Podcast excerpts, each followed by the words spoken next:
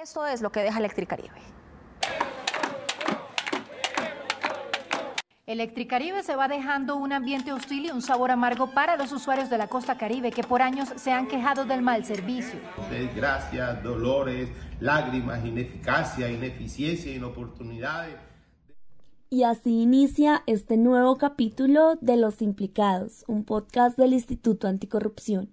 El día de hoy compartiremos la historia de Electricaribe, una empresa encargada en su momento de comercializar energía en la región caribe y que, como muchas otras, terminó envuelta en un caso de corrupción.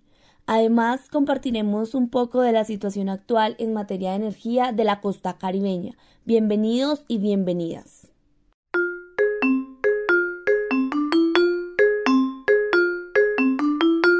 Electricaribe, la electrificadora que presentó fallas desde su origen en 1998, afectando así a cientos de familias en la región. Para contar esta historia nos acompaña Stevenson Samper, un abogado, escritor, periodista e investigador cultural que ha escrito 21 libros sobre historia, cultura, pintura y música. Además, ganador de premios en diversos concursos y convocatorias. Adicionalmente, barranquillero. Y en este sentido, conocedor del caso de Electricaribe. Además, porque escribió variedad de artículos respecto al tema en Corrupción al Día. Empecemos entonces conociendo los inicios de Electricaribe. Comencemos desde el principio porque si no, se entiende la película de la corrupción en esa empresa en la que está ahora mismo, que, se llama Aire.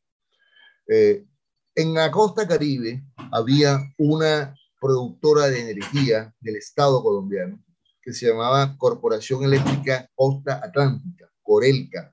Eso, eso se, se, inició eh, eh, a finales de los 70 para, para, para proveer, digamos, de líneas de interconexión, plantas térmicas y de ese modo, pues, equilibrar el consumo de la costa caribe y no depender de los flujos de transmisión del interior del país. Esa era la filosofía de Corelca. Estaba funcionando muy bien. Eh, ella vendía sus productos a electrificadoras departamentales que también eran del Estado. En el caso de Barranquilla, la electrificadora del Atlántico en el caso de Bolívar, todas esas identificadoras a la larga las quebraron los políticos. Las quebraron, así. Eh, este, no hay otro modo de decirlo. Corelca, de todos modos, seguía siendo una empresa, eh, digamos, poderosa, incluso eh, este, alcanzó a, a, plantearse retos de planeación, de planificación económica de la región Caribe y fue un motor muy especial para la creación de Telecaribe, el canal regional de la costa caribe. ¿eh? Con eso te digo cómo era esta empresa de importante. Pero ¿qué pasó? Cuando en el 91 la constitución política eh, eh, en el gobierno de César Gaviria impulsó la creación, digamos, impulsó el neoliberalismo, el capitalismo invadiendo las esferas del Estado y comenzó el proceso de privatizaciones en empresas estatales eh, que, que, y la apertura económica que también desbastó a, la economía colombiana. Tú eres economista y sabes muy bien esa historia. En el 92 llegó a la, a la Ministerio de Minas y Energía el señor Guido Nulle, el papá de, uno de los Nulle, esto que carrusel de la Constitución de Bogotá ellos eran galanistas de tiempo completo. Y así como Gaviria era galanista y entró a la presidencia, lo nombró. Y a su esposa la nombró en otro cargo este, cercano al Palacio de Nariño. Entonces, eh, eh, en ese momento, eh, Guido Nulle comenzó a tejer unas cosas bien curiosas. Una de ellas fue la termoeléctrica Barranquilla S.A., que era privada, de una empresa que se llama ABBB Distral, y esa empresa, este, por orden mismo del ministerio, encadenaron que su producción, la producción de esa térmica, la asumiera completamente por 20 años eh. ¿Qué, qué, qué, qué, qué pasó ahí exactamente? Enviaron directamente a Corelca a la quiebra. La desmantelaron porque Corelca, eso fue un, una polémica en esos años el año 92 o 93. Ya en el 96, el contralor David Turbay dijo que Corel que estaba en graves situaciones, que había que iniciar pronto liquidarla Pero eso fue cuando, cuando comenzó ese, ese engranaje perverso de terminarla, hubo voces que lo previeron y se opusieron. Eh, está documentado en la prensa capitalina, muy poco en la prensa regional que se quedó callada ante eso. No se dieron cuenta, pero era, es porque el, el NULE estaba vinculado a las élites locales y eso no era eh, viable, digamos, mostrarlo, exponerlo públicamente lo que se estaba tramando en el fondo, que era la liquidación de Corelca. Cuando se liquida Corelca, quedamos nosotros, eso lo dividen, eso es negocio. Las plantas cogen para un socio y la línea de transmisión para otro. Es una línea de transmisión ISA y Tracerca. De hecho, en la presidencia de una de esas empresas estuvo durante muchísimo tiempo, todavía está Guido Nule, eso no, no, no es casual. Entonces, ¿qué, ¿qué, pasó? Las electrificadoras departamentales las liquidaron y, y, el gobierno las puso en ventas en ese momento y entró una empresa que se llama Electricidad de Caracas. Estamos hablando de un poquitico de antes de Chávez, ¿no? Ahí entreverado en eso, eh, todavía el, eh, el billete venezolano era fuerte se metieron en Barranquilla, pero así como se metieron, también se vieron corriendo. No sé por qué razón. Ese negocio pasó a unos manos de políticos y llegó a unos manos de unos eh, inversionistas en Estados Unidos, en Houston, Texas. Y así comenzó a dar vueltas hasta que el gobierno nuevamente eh, se metió y agruparon todo el, el petate del negocio eh, y convirtieron eso en dos empresas. Electric Caribe, que tenía sede en Barranquilla y cubría una parte, Electric Costa, que, que estaba en Cartagena. Y entonces, ¿qué pasó con estas dos electrificadoras de la región? En un momento determinado cambian de dueño y la compra la misma empresa, que es Unión Fenosa de España, una empresa energética española. Esta empresa decide unificar la dos electrificadoras, Electricaribe y, y Electricosa, y la pone como sede en Barranquilla. Y ahí comienza el problema. Y ahí comienza el problema, menciona Stevenson, porque entonces la electrificadora no cumplió con distribuir energía eléctrica correctamente a los departamentos del Caribe colombiano y por el contrario, sí empezó a tener más pérdidas que ganancias. Y estos señores comenzaron a, no invertían, se robaban eso, así, se lo robaban. Este, tuvieron un montón de sanciones de la Superintendencia de Servicios Públicos a raíz de este comportamiento detectado de esta empresa irregular eh, en el caso, por ejemplo, las, las líneas de conducción en Barranquilla, particularmente, que provenían de otra época, eran de cobre, eran de cobre, ¿no? Entonces, y, y, lo más curioso del caso es que de pronto Barran, Barranquilla apareció como una ciudad exportadora de cobre, sin tener minas de cobre cerca. ¿Qué pasó? Los señores Electricaribe, conociendo el valor del cobre en el mercado internacional, desmontaron todas las líneas y colocaron de aluminio, que es menos confiable para la transmisión, y exportaron el cobre. Siendo así, algunos de los problemas de Electricaribe que le provocaron finalmente la liquidación en 2021 venían de las electrificadoras anteriores con las que contaba la región, Además de esto, a la falta de inversión para construir las subestaciones del sistema de transmisión regional y entre otras cosas, que indudablemente generaron un descontento social. Entonces, eh, Electric Caribe, pues tenía ese, esa rémora de ser una empresa incumplidora. Eso fue una escalada increíble de, de robos a, a, de, de dinero que daba el Estado para, para el sector eléctrico regional, y esto se los, se los nunca dijeron que hicieron, y eso pues produjo que los equipos se fueran envejeciendo, eh, las, la, la, energía eléctrica se interrumpía y se iba por días en pueblos y comenzaron entonces los bloqueos, eh, las protestas eh, de la ciudadanía y en algunos casos culminó con los incendios de las sedes de Electricaribe. La gente enardecida por los altos costos, por la falta de servicio correcto y oportuno, la tomaban contra las instalaciones físicas, las oficinas administrativas y las quemaron, varias, varias. Eso no fue una sola.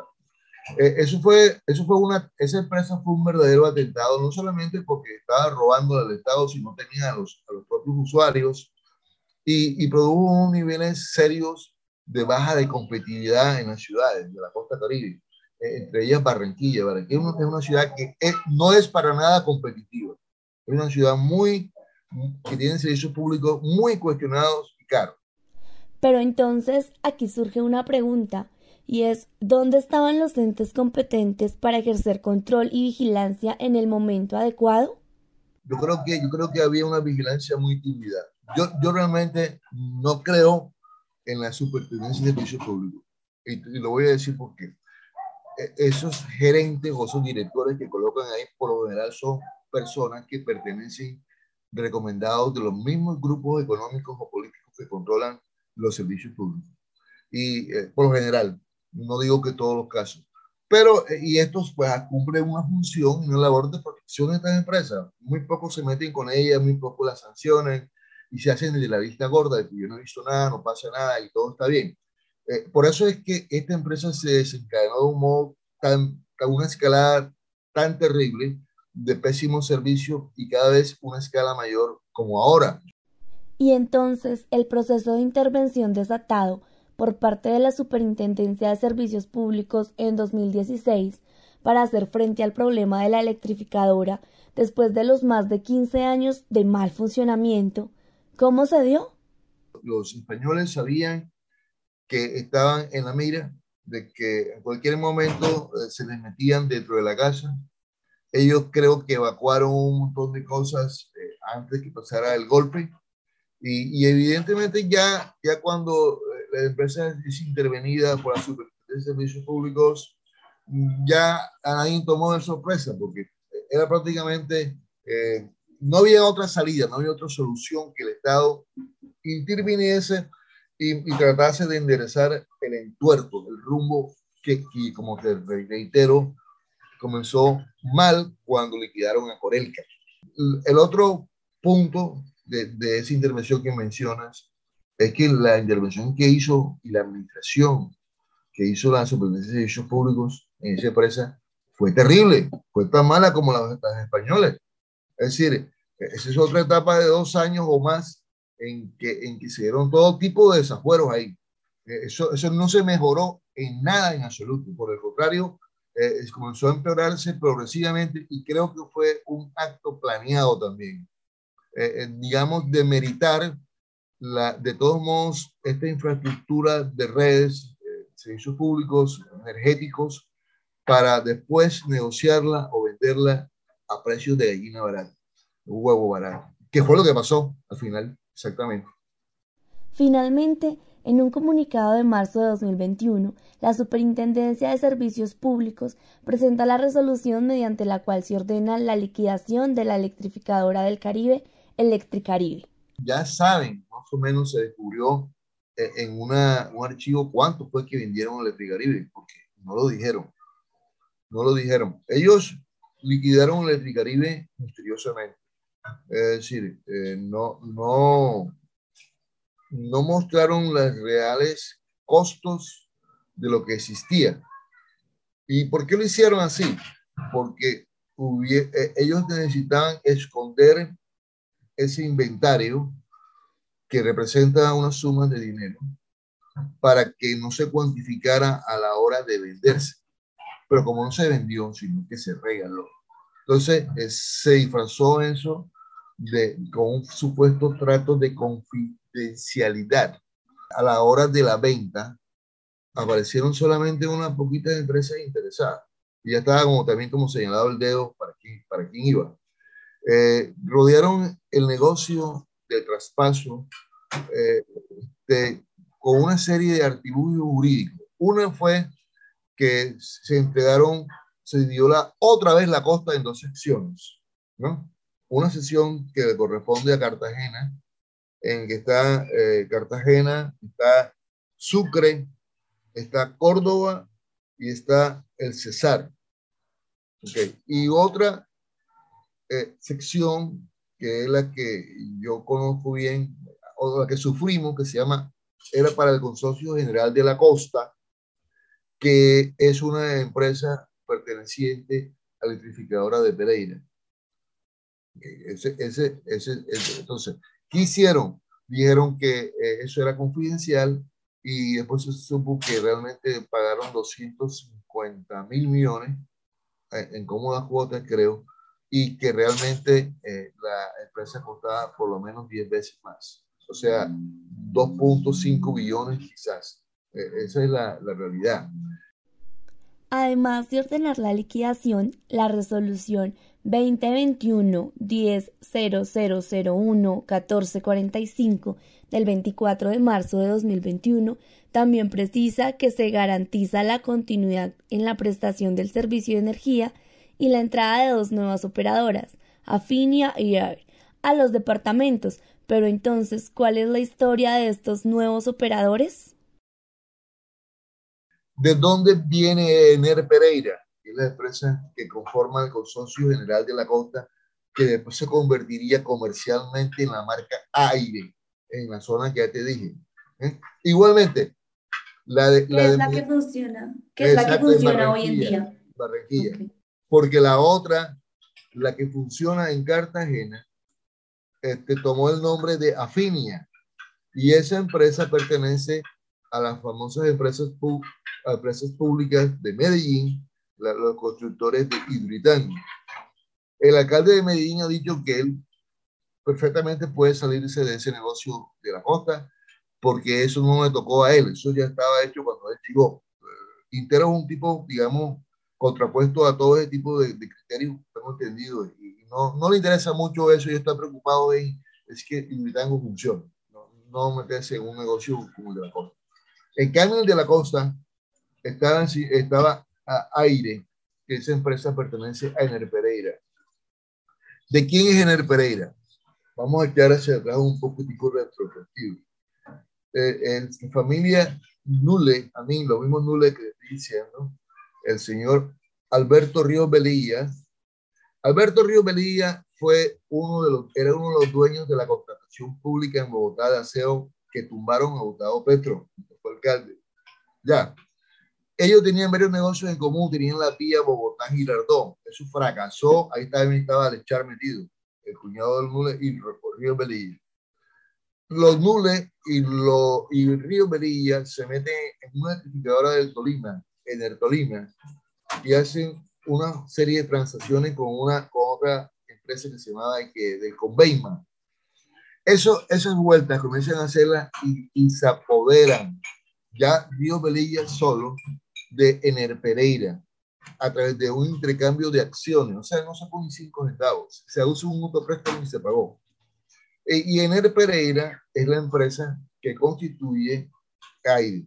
Mira de dónde viene toda toda la vuelta este, eh, de, digamos, círculo eh, de, de, para apropiarse de esta empresa.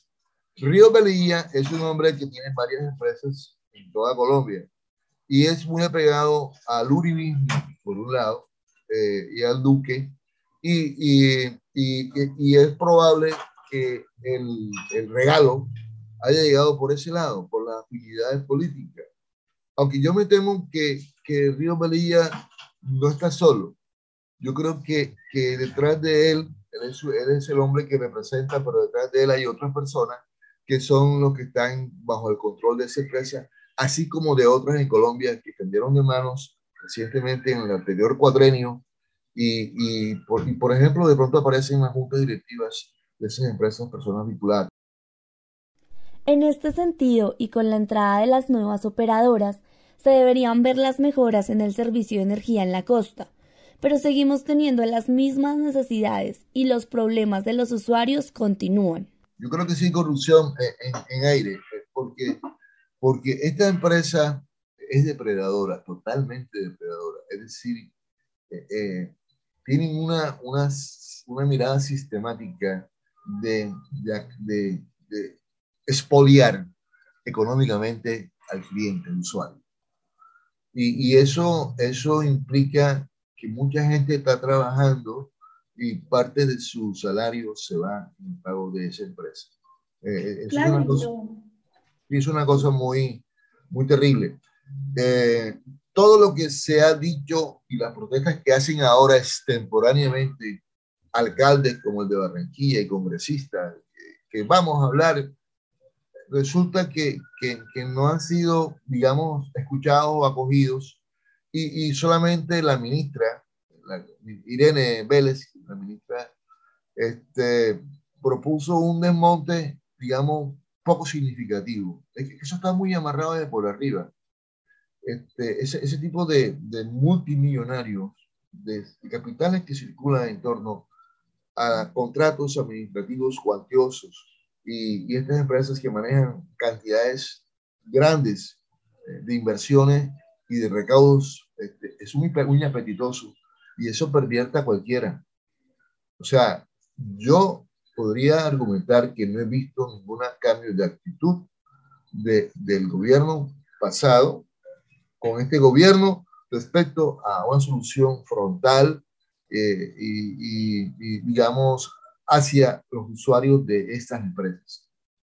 Teniendo en cuenta entonces el colapso de Electricaribe y lo que viene sucediendo con las actuales prestadoras de energía, ¿qué les espera a estas empresas y de una u otra forma a la región? Esta empresa ya tiene a la gente con, mucho malestar, a, la ciudadanía. Eh, tiene una imagen más negativa que el Caribe, porque ellos están cobrando, el Caribe no cobraba tanto, y aquí lo que más te duele es el bolsillo. Entonces, eh, no hay la menor duda de que va a agudizarse la situación a unos puntos extremos y, y va a desembocar indefectiblemente en, en otra intervención posiblemente, eh, habida cuenta de que este gobierno, creo yo, no tiene ningún compromiso con Alberto Río de Lilla, como, como si tenía Duque, por ejemplo. Entonces, este, creo que se va a repetir la historia, y creo que otra vez la, la, intervendrían, este, no sé en qué momento, pero eso es muy, muy probable, porque, porque este, eh, ellos no han eh, lo que ellos están haciendo ahora mismo es una serie de campañas publicitarias este, que son hasta groseras, porque hablan de que si tú, si, si tú te gastas en una moza no sé tanto, porque no pagas no sé qué cosa. Eh, un tipo de mensajes bastante cuestionadores y tontos, entre otras cosas.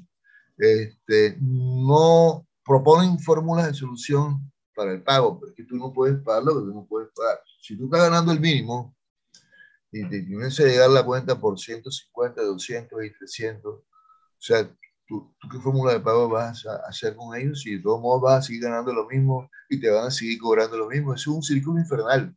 El culpable, y yo, yo he dado varios nombres, el culpable del desmadre del servicio energético en la región Caribe parte desde político y del mismo Estado colombiano.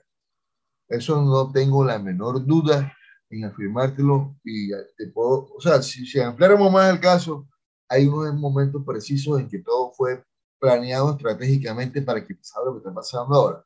Es decir, no, no, no sé por qué en ese momento algún grupo económico local de Barranquilla no, no, no le apostó a quedarse con estas dos empresas, porque son grupos que, que, que todo lo que ven que esté dispuesto ahí, eh, fácil de producir recursos, es que, es que digamos, para, para ponerlo suave, qué mejor manera de que tú te entre muchísimos recursos si tú le subes a, a la tarifa que le está pagando un usuario este, 30 mil, 20 mil, 50 mil pesos.